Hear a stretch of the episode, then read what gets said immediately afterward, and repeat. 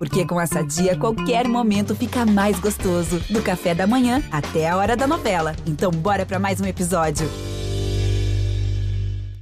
Ele é o que se chama na indústria pop de hitmaker, em tradução livre, fábrica de sucessos. O cara tem a mão, tem a manha de fazer, de compor, de dizer o que o povo quer ouvir e ouve com gosto. Quem ainda não gravou coisa dele, quer gravar.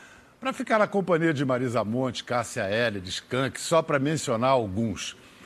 E pensar que ele começou quase escondido, um rosto na multidão de oito titãs enlouquecidos. Moçada, com a gente hoje o homem, Nando Reis. Rapaz, o Vinícius de Moraes que falava que poemas são quase, muitas vezes, são cantadas. Essa cantada é absolutamente irresistível. Ah, que bonito. Eu tenho uma tese a, a respeito de sua obra, de Meu suas Deus. canções. Tese também, não vamos exagerar, né? A impressão que eu tenho é que pega todas as suas canções, você é a sua autobiografia. Eu acho que sim. Eu acho que muitas, a maioria das músicas, se não, é, não a totalidade, porque há poucas exceções, são escritas na primeira pessoa do singular. Mas não necessariamente a partir daquilo que eu vivi ou exatamente dizendo sobre o que aconteceu. São pontos, na verdade, Pedro, eu acho que assim, não há forma de qualquer criação não ter um traço autobiográfico. Porque ela se dá a escolha das palavras, a decisão sobre o assunto, de qualquer maneira, ela traz a mão do autor, seja na característica de seu estilo, como na própria maneira né, de Seja no estrutura. que ele viveu, no que ele imaginou, no que ele Exatamente. gostaria de ter vivido e não mas, viveu. né? Exato, mas evidentemente, até porque acho que uma criação está associada à originalidade do pensamento da linguagem do artista, ou seja, é a forma única e exclusiva dele. Mas voltando ao meu A caso, sua obra, vamos É, usar obra esta é- palavra. é, ok. É, é verdade, você já tem. Nossa, é uma obra. Não, não- É. não se aveste de É, chamá-la de não, obra. eu acho que sim, é uma quantidade de tempo significativa na profissão, em busca disso, que eu acho que é o que mais me interessa, é a- o desenvolvimento, a depuração da linguagem, que no caso é musical, né? Vem cá, esse, isso não- não- eu fico até sem graça de chamar de disco. É, é um negócio, porque. Olha só, me explica. Vinil, Vinil do, Dois, dois desmembrado, na verdade, porque o, o conteúdo do CD, o conteúdo musical, CD? não caberia num vinil único. E ao invés de fazer um duplo, que ah, curiosamente o vinil ficou uma coisa cara, né? É. Eu desmembrei, porque já assim a- a- o nome mesmo duplo, né, Jardim Pomar, caberia ficar essa a É. Jardim desmembrar. Pomar. CD E fita cassete. cassete. Fita cassete é uma fortuna. Não, É porque você vai ter que comprar alguma coisa para Tem, reproduzir isso. Exatamente. Mas esse, é- esse sim é, é um signo de, de- da memória afetiva. Porque, evidentemente, poucas pessoas têm toca-fitas, eu tenho. E tenho muitas fitas ainda. Mas o, o que me atraiu nessa, Nessa em- ideia. dentro da ideia, evidentemente isso tá, voltou, né? tem fábrica, as pessoas compram e tal, mas ele é muito semelhante ah, àquilo que, as, que é a forma como as pessoas ouvem música hoje em dia, o playlist. Eu, A gente é a coisa mais- gravava e fazia. Fazia. É. O que, que é uma fita cassete? Era a primeira, a única forma, ou a forma mais fácil de você ter música em movimento. Tanto no carro, no seu Walkman, Foi a etc. primeira grande revolução. Revolução. Movimento. é. E de você pegar uma fita virgem, né, que era uma base branca, sim, branca, sem, e escolher, selecionar aquilo Gravava-se até do rádio. do rádio, é, gravava. Aí tinha locutor que Fazia entrava, fita é. para sua namorada, para o seu amigo, para o seu carro, enfim, daquilo que era a sua seleção, né? Agora é o seguinte, superprodução, quem bancou isso tudo? Eu. Eu sou artista independente. Esse é um lançamento do meu selo Relicário. E, de fato, foi um investimento alto. ah, mas, na verdade, foi todo. to- a- a- o fato de ser independente e de. Diferentemente de quando era uma gravadora, que a, a gravadora que bancava tudo isso. E, em troca disso, ficava com o master e com grande parte dos royalties. Ah, o mercado mudou completamente, né? Ah, é fato que poucas pessoas, a venda de CD especialmente, caiu muito. O do vinil vem crescendo no mercado. Mas o grosso ainda é o, agora é o ah, streaming. É o streaming. É o Ou streaming. seja, É, não é. Isso é. aqui é, é de uma outra natureza. É a minha. ah, Isso é quase um objeto de arte. Defesa, exatamente. É, é. Que o que eu faço, ah, embora isso não seja decisivo, uma imposição, porque até não, não se faz, não existe isso, da forma como as pessoas devem ou não devem ouvir música, mas a forma como eu crio cabe melhor aqui. Que forma é essa? Meu pensamento, o disco para mim não é apenas uma compilação ou um agrupamento das melhores canções. Primeiro até porque o que é, é subjetivo essa história do que é melhor e na verdade é as melhores músicas para estarem naquela sequência dentro daquele conjunto desse dessa Você ficou quatro anos para fazer. É verdade isso? Eu fiquei 54 anos. 54 anos. É verdade. É, eu Mas é- sempre digo isso. É, não, sem dúvida. Tudo que a gente faz é toda a nossa vida que vem junto. Mas especificamente o projeto, não. Vamos, vamos deixar esclarecer então. Vamos lá. Há um, um intervalo de quatro anos entre o, o disco que antecedeu a esse, o Sei, de 2012, como um, um lançamento de músicas inéditas, gravadas em estúdio. Nesse período de quatro anos fiz muita coisa. Uhum. Inclusive compus e lancei, não sob meu nome artístico, mas parcerias que estão no disco do Skank. Mas esses quatro anos foram o é o tempo, o intervalo entre um lançamento e outro, mas de certa maneira o tempo necessário justamente para poder fazer o disco na- nas bases que eu queria, ou seja, a forma como foi gravado, ah, que foi gravado em Seattle em 2000, hoje estamos em 17, 17 em, hoje. 2000, em junho de 2015, daí eu concluí em, jane... em fevereiro de 2016, depois a fabricação, todo esse processo do papel, etc. Como eu sou um artista independente, para levantar toda essa grana foi preciso obedecer um cronograma que É bacana, né? e que dá o mesmo por outro lado, A- a- assim, o mercado tem tanta coisa, tanta gente lançando música, tem tanta ah, forma né, de se ouvir que é um pouco frustrante ficar lá. Nos anos 80 eu lançava disco todo ano. Todo ano. Às vezes mais de um. É. É. E agora não. Você lança e ainda não acontece nada. É meio. É frustrante. Então, assim. Você dizendo precisava- que você lança e não acontece nada é uma piada. Como não acontece nada? Mas não é Você assim. lança as não, coisas não. Bombam, estouro. Se vo- eu, eu, de fato, me dedico, inclusive, a. Eu cuido disso. Não tem uma gravadora que Agora, paga passagem para levar substrato não sei o quê, né? é o seguinte, é uma super declaração de amor a sua... Como é que eu vou dizer? A sua ex-ex, a sua sempre minha mulher, a, sempre sua mulher. A minha mulher. É a tudo Van- pra Vânia nesse disco. Tudo pra Vânia. Sim, tudo pra ela. Foram fundamentais essas, essas canções para você reatar esse casamento? Ah, Não, Desculpa meu, a intimidade. Não, meu casamento foi reata- com a Vânia já muito antes até Aham. desse disco. A gente, só para deixar claro, né, já que estamos tratando do assunto, É. eu conheço a Vânia, que é minha mulher, mãe dos quatro dos meus filhos, desde os 15 anos de idade, desde 1978. Nos casamos em 85 e ficamos e, com in- in- interins, aí, atos, né? Da- das coisas da vida que acontecem. Mas estamos juntos de novo e muito bem. Ah, o, o- claro, o grande parte das músicas foram escritas sobre ela. Ela, Ih, mas isso é, não é nem novidade, sempre aconteceu. Assim. Qual é a diferença do prazer do compositor na, na interpretação de outro cantor e, e você quando defende a tua própria... São de natureza distinta mesmo, você tem razão. Embora tenham sempre ao mesmo fundo de. de, ah, de, de- de amor, enfim, eu gosto. Eu, eu gosto muito de- do fato de ter sido gravado, não é só uma questão de você ficar lisonjeado, não.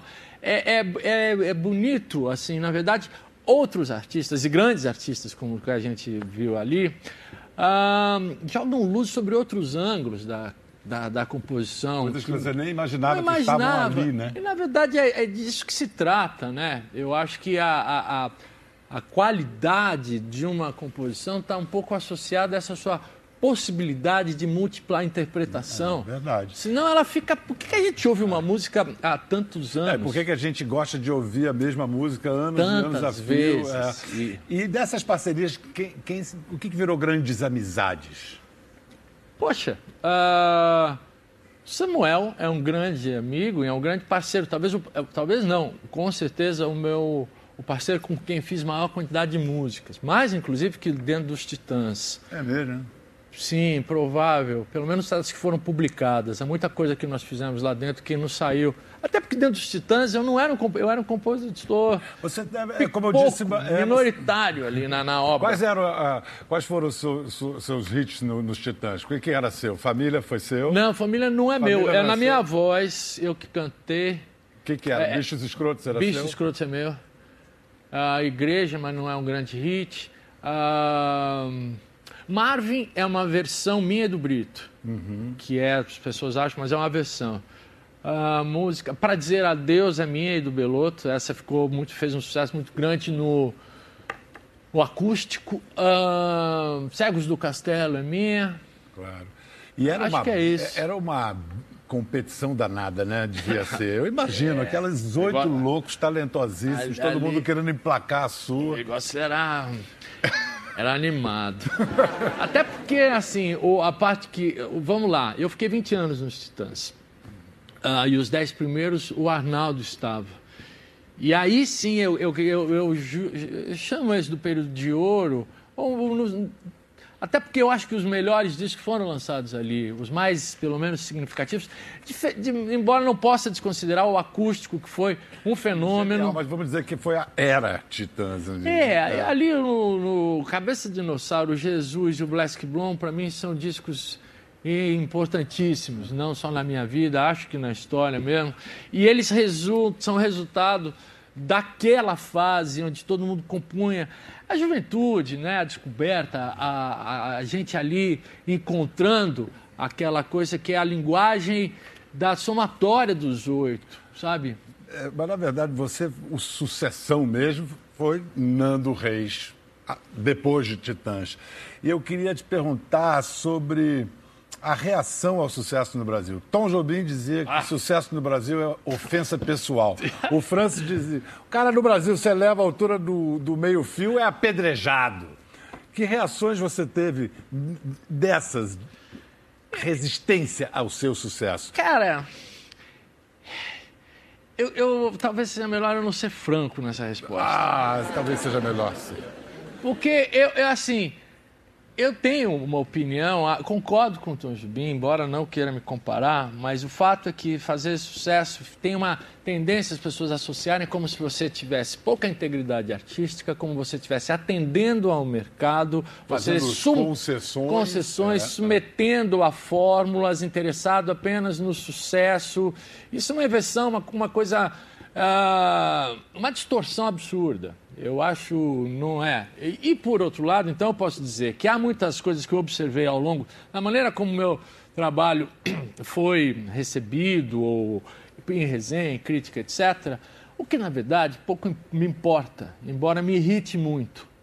Muitas coisas que foram escritas me irrite profundamente e eu não quero ficar irritado aqui no, nesse programa. Não, mas, eu, mas eu vou dizer. Eu entendo perfeitamente. O... Você pode fazer um hit que é, comunica com todo mundo, que faz um Bicho... baita sucesso. Aí vem uma crítica. Não, mas eu vou te dizer uma coisa que eu não vou deixar de passar. Então, tá bom. olha só, eu lancei esse disco ah, depois de quatro anos, um disco, acredito bem cuidado, entendeu? Ah, eu sou um artista que pelo menos tem uma história, não sei o que lá. O maior jornal de São Paulo, até hoje não, não sequer se dignou a noticiar que eu lancei um trabalho. Eu acho isso esquisitíssimo. Eu não posso dizer que é porque é uma. Mas de qualquer maneira, é, eu não preciso dessa, desse jornal. Eu preciso, na verdade, de nada que dependa, inclusive, de ninguém, a não ser das pessoas que vão se identificar e se interessar. Mas o silêncio enlouquece. Eu, acho, uma, eu acho uma loucura. Eu acho é. assim, é um jornal, no mínimo um caderno de cultura, ele tem que ser informativo, não precisa ser analítico, não precisa dizer isso é bom, isso é ruim no Mas isso existe. Isso existe. Isso existe. Eu, é como se eu não existisse. Acho muito estranho. Entendeu? Rita Lee esteve aqui, Opa. disse aqui e disse no livro dela que ela escreveu as melhores canções que ela escreveu foi sobre o efeito de drogas. Uhum. E ela falou que as piores também. Sim. Você ah. assina embaixo disso? Totalmente. As melhores, as piores, ou seja, a, a, a droga não, não, determina nada ah, de, em termos de qualidade. Ela só determina uma perda de qualidade de vida para o indivíduo que a consome gradativa. Isso é inevitável, é ruim.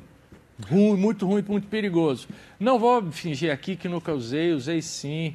Ah, já falei tanto sobre esse assunto, mas você me perguntou, não vou me esquivar. Uhum. Mas voltando especificamente à questão da Rita Lee, sim, acho que. E já tive a ilusão de que a, a droga era um grande estimulante, inspirador, até de que eu estava, que a minha capacidade criativa estava vinculada a ele. Isso que eu ia perguntar para você, besteira. na hora de que você fica limpo, se você não ficou com medo de perder o fogo da criação. Bicho, eu já tive bloqueio criativo limpo, sujo, ah, na máquina de lavar, enfim, todo, todas as etapas. Não é verdade, são, são ah, associações de medo que a gente tem. Sempre tenho. Ah, ah, não tenho dúvida. Se você me falar, eu no momento ótimo da minha vida, saudável, enfim.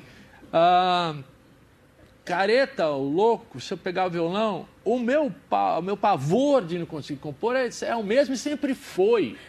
Sempre e continua, foi. E sempre teve mesmo? Tenho, bicho, eu tenho. Porque tem uma coisa Você tem paradoxal. método para compor? Não. não, eu tenho, eu componho no violão. Eu só sei tocar violão. E o que vem antes, letra, música ou angústia? Eu faço tudo junto. Eu faço tudo junto. Ah, o que é fundamental para mim é ter o violão. Ah, embora é, é, seja natural que pintem melodias, assim, agora, graças a esses telefones, smartphones, um gravador à mão. Na hora. Mas não significa que vai ser bom. Mas é melhor, é, ter, é que nem ter um bloco de anotações. Não quer dizer que aquela anotação vai virar nada. Mas ao mesmo tempo é melhor tê-la do que esquecê-la. E né? você, você tem um, um, o seu, Porra, seu notas do telefone tá, tá lotadaço. Tá, tá. E é engraçado, já que você falou, vai, vamos você, lá, vamos entrar não, peraí, fala. Meu, você sabe, eu, eu no meu tempo, né, de, de animado, né, uh -huh. que eu era um cara animado, uh -huh. usava as coisas que animavam a gente. Eu gravava. Bicho, recentemente eu fui ouvir uma dessas gravações animadas da madrugada. Era uma merda. Cara, juro, eu peguei 10 minutos de um negócio, eu não saía do lugar. Mas aí, era uma gravação era uma áudio grava... vídeo? Não, não. Ah. Eu não me gravo em vídeo nem. nem não, imagina shows e shows que você fez eu... animado. Não, não, Ou não. não, não peraí. Ah, é, não sou eu que gravo. O ah. pessoal grava e eu não vejo. Mas eu vamos deixar para trás isso. Mas é só para dizer o seguinte: a angústia é tão grande que eu vou até um ponto, daí eu preciso parar, respirar, deixar, voltar. Eu vou trabalhando por camadas. De modo geral, é assim que eu faço. E não é exatamente um método, é uma condição de inescapável da minha aflição, certo? e que se provou, de certa maneira, produtiva e, e, me, e me garante um pouco de ter um critério, um discernimento, um distanciamento, etc.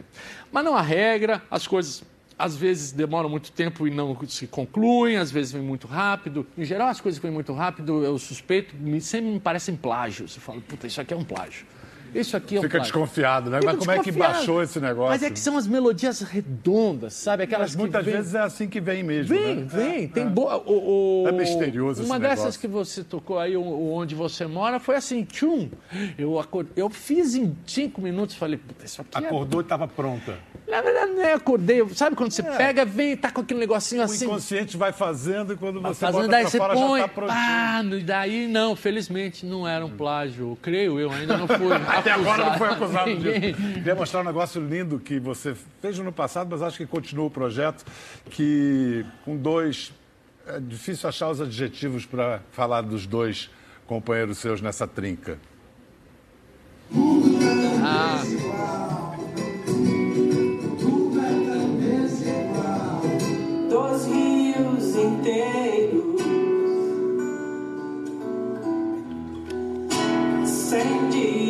Direção. Gente, não é brincadeira, não. É, é Gal Costa e Gilberto Gil. É o Olimpo do Olimpo.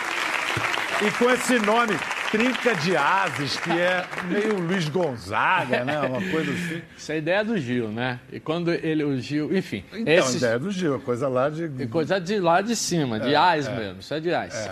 Aconteceu no ano passado, passado. Um show em homenagem ao que seria o centenário de nascimento do Dr. Ulisses Guimarães, lá em Brasília. E o, o Gil, que eh, me convidou, e depois a Gal, e fizemos esse show que foi tão bacana, assim, um show, na verdade, pequenos blocos dentro de um... De um tinha, Olha, olha que foto mais fofa dos três. ah, Todo mundo de olho fechado, sonhando junto. e, e o negócio... Isso vai adiante, né? Essa adiante. trinca vai, Vai, Vocês vão em então. turnê esse ano? Daí o Trinca de Ases pintou como no- ideia para esse show que nós vamos fazer. Sim, tem uma, umas cidades aí já na, na, na, na- na pauta. Tem show aqui em São Paulo, no Rio, marcado, enfim, tem. A minha formação, como, não só como músico, como indivíduo, é, eu sou descendente dessa trinca, na verdade, que não me inclui, a, a minha trinca, troika, da minha formação é, é o Gil, Caetano e a Gal. São mesmo, assim, isso sempre foram. Então, acontecer isso na minha vida, de encontrá-los e ter sido convidado e estar nessa oportunidade, é de fato um sonho. Eu estou muito empolgado, muito animado. O que, que vai ser o. o- O show, a ideia do show é nós três o tempo inteiro juntos. Esse show foi diferente. Havia pílulas, o Gil primeiro, depois eu sozinho, depois a gente juntos, depois a Gal. Agora não, somos os três. Estamos em processo, né? Ainda. O show estreia só em agosto. Mas tem canções dos três. Tem canções dos três, tem coisas inéditas que estão sendo feitas, ah, mas ah, é, é isso. Não sei o dizer, porque é uma coisa é no papel, outra coisa é na hora que entra no palco. Depois do intervalo, o Nando vai cantar com mais dois reis. Não perca em instantes. Eu me pergunto, seria o Nando Reis o ruivo mais famoso do Brasil? Vamos incluir na conversa um ruivo. Chega mais, pessoal. Vamos incluir na conversa um ruivo, o ator, diretor, roteirista Pedro Monteiro. Theo e Sebastião cercados de ruivos por todos os lados. Mas vocês dois não saíram a ruivice Não, não. paterna. Só na barba. É Que é a especialidade do Pedro. Pedro, eu fui, quando conheci, falei, mas Pedro, você não é ruivo. Ele falou, você é a maior ofensa que você pode fazer a um ruivo. Você fica anos e anos ouvindo tantos apelidos: Laranjinha, Roto de Fanta, Cenourinha, Ferrugem. Para não ter o reconhecimento da Aí televisão. depois que você passa isso e fala: É isso mesmo, eu sou a Roto de Fanta, eu sou Laranjinha, eu sou Ferrugem. Aí vem o meu xará e fala: Você não é ruivo. Eu, eu quero me penitenciar, dando a chance para você de explicar para gente o que, que é o movimento vermelho. Afinal, que direitos específicos reivindicam os ruivos? Há vários, meia entrada em dermatologistas, bota ruiva nas universidades. Também queremos um jogador ruivo na seleção brasileira. Pela parada do orgulho ruivo, nós vamos tomar as avenidas do país inteiro. Pela inclusão do ruivo no censo do IBGE. Afinal, lá tem negro, pardo, índio, amarelo e branco. E o ruivo, não tem ruivo? Eu também quero estar. Eu também sou brasileiro. Também com essa claque. Eu achei que estavam pegando fogo na plateia, não, mas porque é tudo ruivo. Olha a quantidade. Mas ruivos mesmos esses aí. Quem é que é ruivo assumido aí? Bom, não tem jeito de não ser, né? Olha lá. Ah, tem até careca ruivo. É, um espetáculo. Você vê? É quase uma contradição entre termos. Mas a brincadeira, Pedro, começou, na verdade, era uma peça de teatro. Eu queria também conhecer outras histórias, então a gente resolveu fazer um encontro. E precisava dar um nome para esse encontro. Então a gente deu o nome de Movimento Vermelho. Foi difícil pra gente reunir essa plateia. Tem gente de todo o Brasil, né? Teve que vir gente. Eles sabem bem o norte, que a gente está nordeste. falando. Ser, de fato, ser do ruivo é, chama atenção. É, a- até porque meus, nenhum, tem nenhum, meu pai e minha mãe não são ruivos, não há nenhum ruivo na minha família. Então era uma coisa assim, de fato. Foi um acidente genético. Sou um acidente genético. E essa. E, e- enfim, era é- essa coisa de você ser. O ruivo é meio estrangeiro em qualquer lugar, né? Porque se a gente está fora do Brasil, onde tem os ruivos, nós somos brasileiros, porque fa- falam uma língua que ninguém entende. Estando aqui no Brasil, ninguém é ruivo, é raríssimo. É, estar num ambiente com tantos ruivos assim, eu nunca tive. Eu desejo muito sucesso à ruivice de vocês. É um prazer encontrar esse movimento. Afinal, vivemos os, os mundos, o mundo da- dos mundos, né? Das minorias representadas. Eu queria saber desses meninos. Vocês estão entrando nessa carreira. Que idade vocês têm agora? Eu tenho 31. Tenho 22. Pois é, mas vamos dizer, é jovem para quem está começando uma carreira e você vem com. É um peso da camisa tricolor de São Paulo? A camisa do. É, é o peso da camisa o nome Reis ou é abre portas? Ah, eu acho que tem os dois aspectos, né? Claro que abre portas, pô, a gente conhece um monte de gente, nascemos nesse meio, né? Fomos criados ouvindo discos, vendo discos sendo gravados, participando de shows. Mas claro que a gente tem também, assim, do lado, sempre uma régua para medir qualquer coisa que a gente vai fazer, que é a obra do nosso rigorosa, pai. Assim. rigor- é, uma regra- rigorosíssima. É, rigorosa.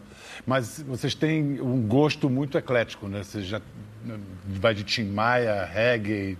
Isso Sim. eu acho que é algo, que- é algo que vocês aprenderam com É, essa aprendemos com meu pai, né? voracidade do papai, né? É. Tudo que eu escuto ele me apresentou, né? Então, Não estava ruim, não. Não É, tá não mal, tá- não.